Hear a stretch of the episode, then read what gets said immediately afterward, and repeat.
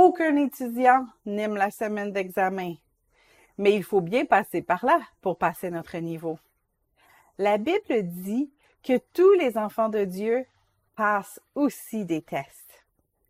Allez-vous voir la note de passage?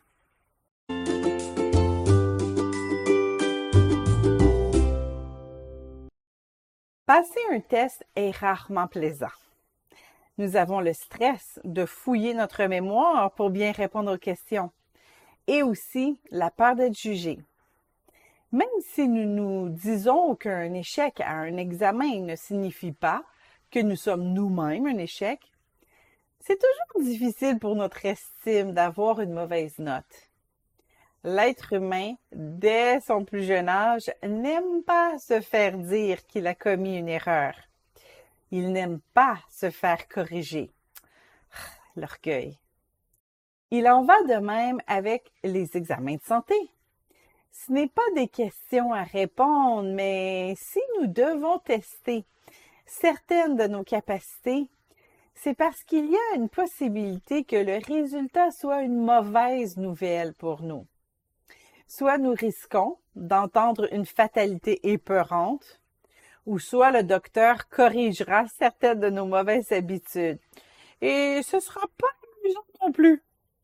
Donc, l'idée de passer un test, peu importe lequel, ce n'est jamais agréable. Lorsque nous parlons de tests venant de Dieu, notre réaction est la même. Nous devenons inconfortables, découragés parfois.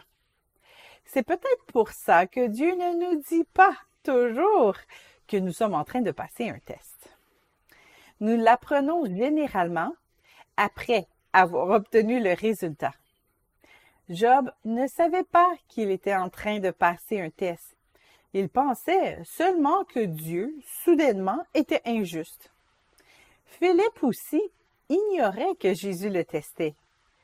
Ayant levé les yeux et voyant qu'une grande foule venait à lui, Jésus dit à Philippe, où achèterons-nous des pains pour que ces gens aient à manger? Il disait cela pour l'éprouver, car il savait ce qu'il allait faire. Jean 6, 5 et 6.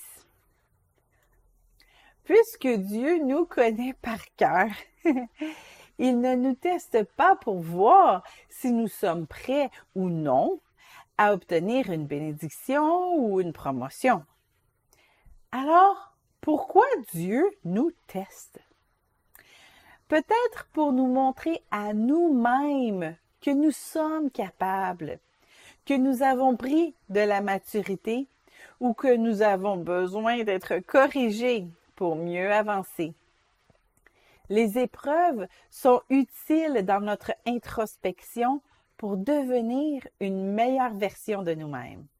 Parlant d'épreuves, même si elles ne sont jamais plaisantes, Dieu n'envoie jamais le cancer chez quelqu'un pour le tester. La maladie ne vient pas de Dieu. Il est un bon père qui ne veut pas voir ses enfants souffrir. Une épreuve peut être exigeante, peut être inconfortable et euh, étirer nos muscles spirituels. Mais son but est pour nous corriger ou nous édifier.